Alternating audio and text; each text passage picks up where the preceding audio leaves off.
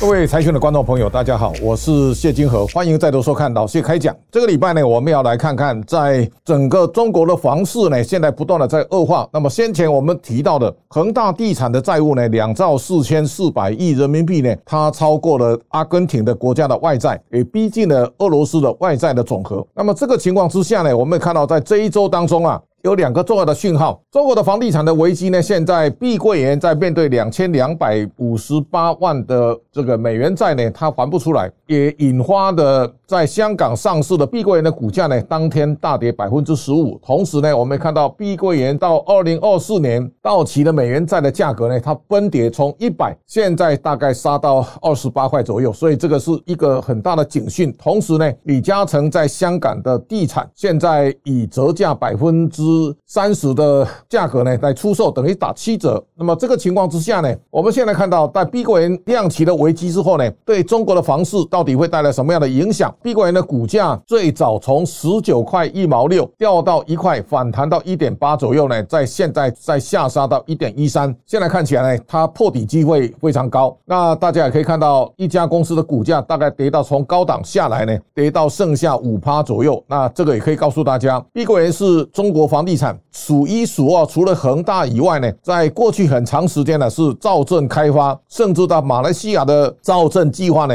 都是碧桂园来承担。那碧桂园的杨国强、杨惠妍的父女，他们他们先后成为中国的首富。但是现在看起来，如果从股价的景象来看呢，这个是一个非常可怕的跌势。这当中啊，还有一个是碧桂园的服务，这是房地产的这个管理公司啊。照理讲啊，这种物管的物业管理。通常它是靠服务取胜，所以通常股价都会比较高。但是呢，碧桂园的服务从八十五块二呢跌到六块五毛二了，同样也是非常的惨烈。那么在这种情况之下呢，碧桂园的危机啊也加重中国房地产的压力。我们来稍微看一下，在恒大公布的财报之后呢，那么它旗下除了恒大地产还没有恢复交易之外呢，恒大汽车啊恢复交易了。那恒大汽车在最早的时候呢，它的股价最高到七十二。二块八，但现在呢是跌到一块六左右，所以这个是一个现在恒大有多家公司啊被列为失信，这个是一个惩罚。那恒大呢说累积的亏损已经到很可怕的地步了，那它的债务两兆四千四百亿，这个等于是腾讯两二零二二年的收入的总和，等于也是十一家美团的营收哈。中国石油啊大概是六家半的营收，这个是一个非常可怕的。那么在这种情况之下呢，我们看到中国众多的房地产公司股价大概都有相当大的跌幅。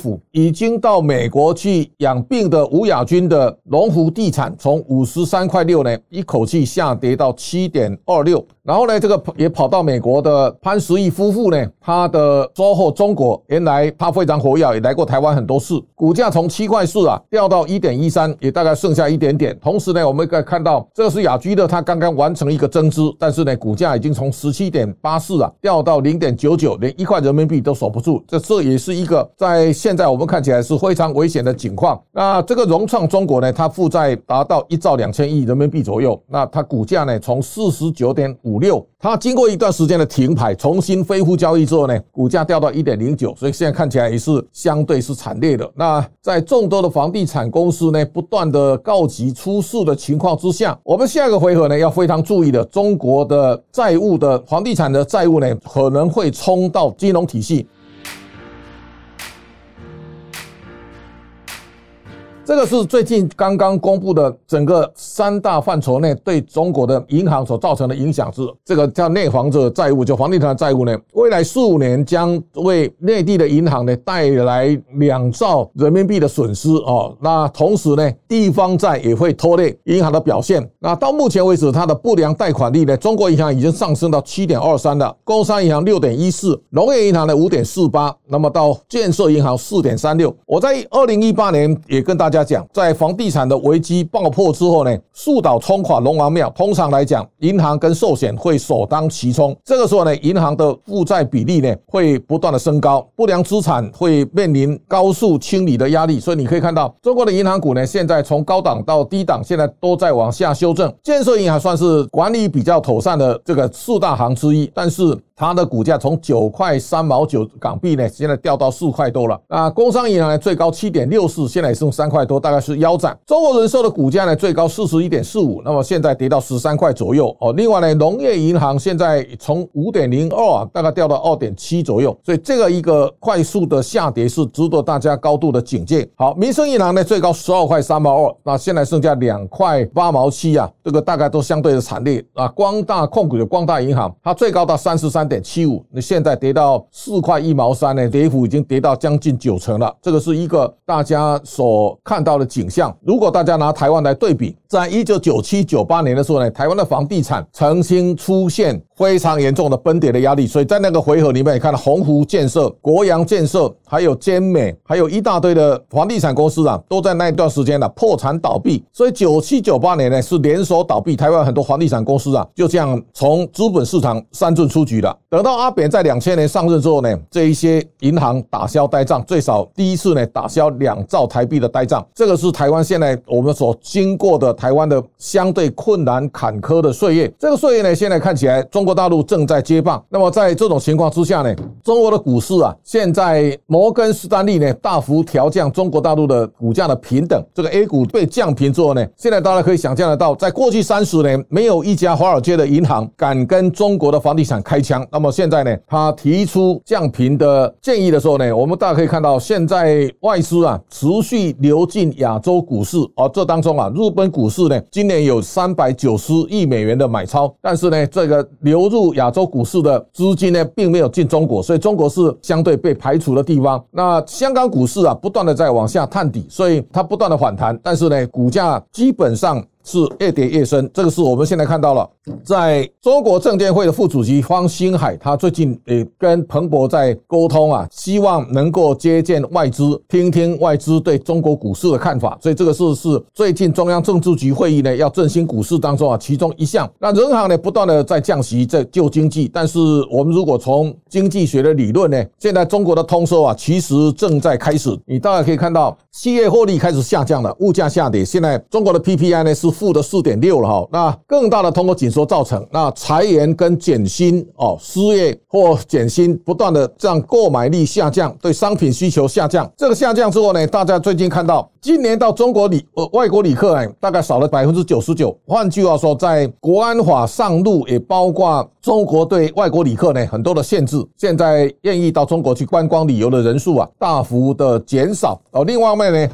拜登政府对中国的敏感技术产业。呢，它不断的设限，这个设限除了晶片战争所带来的限制之外呢，现在升级来包括量子科学相关的敏感性的产业呢，都不得到中国去投资。那么我们大概可以看到，当美国把供应链移转。当中国不再是美国最大的出口国家之后呢，中国整个制造业供应链呢，在移转之后呢，它所承担的后坐力呢，正在快速的下滑。这个下滑，我们最近大概也可以看到，中国大陆的出口七月份呢是衰退十四点七趴，这个是一个中国经济呢在往下调整路上呢，值得大家高度关注的。那很多人会讲，中国的经济往下滑，台湾会不会受到影响？那当然是会，但是大家可以看到，在质变跟量变的情况之下。我们看到一方面呢，台湾的生产基地呢大规模往东协国家移动。那我们现在东协比重在上升，两岸的贸易的总额呢，我们的占比从四十三点九，现在到上半年降到三十五点三。那么大数上呢，也是有很大的一个调整。现在有一个大家值得注意的，我们七月份的出口啊，三百八十七亿美元哦，但是它年减百分之十左右。但是大家值得注意的，三百八十七亿跟六月的三百二十三呢，它其实已经有很大的成长了。这个很大的成长其实跟 AI 的现在 ICT 产业呢所带来的助力啊，有非常密切的关系。我们七月份的出口大致上用单项来看呢，大致上都是衰退的。但是我们 ICT 产业的资通讯产业的出口呢，成长百。分分之五十四点一，这个数字啊，绝对值得大家高度的关注。那么在这一轮的 AI 的循环里面，黄仁勋最近开始秀 AI 的超级电脑，那我相信从台积电、广达、技嘉供应链呢，都会受到比较大的助力。我们看到林百里在这个礼拜谈到 AI，他叫大家安哦，这个安你告诉大家，股价有可能过度的炒作，但是炒作过后，谁有基本面，谁有好的体质，股价会能够在高档能够震荡得住，这是大家。家值得高度关注的。那我们也看到，苹果在这个礼拜呢，它公布它的这一季的 EPS 大概剩一点二六，而股价也造成大幅度的下滑。苹果已经跌到市值从三点零九兆呢，现在跌到二点六七兆。在这个回合当中呢，苹果的市值大概少到三千亿左右。所以这个也是告诉大家，现在除了 AI 之外呢，整个市场上过去靠着苹果所支撑的代工的产业供应链呢，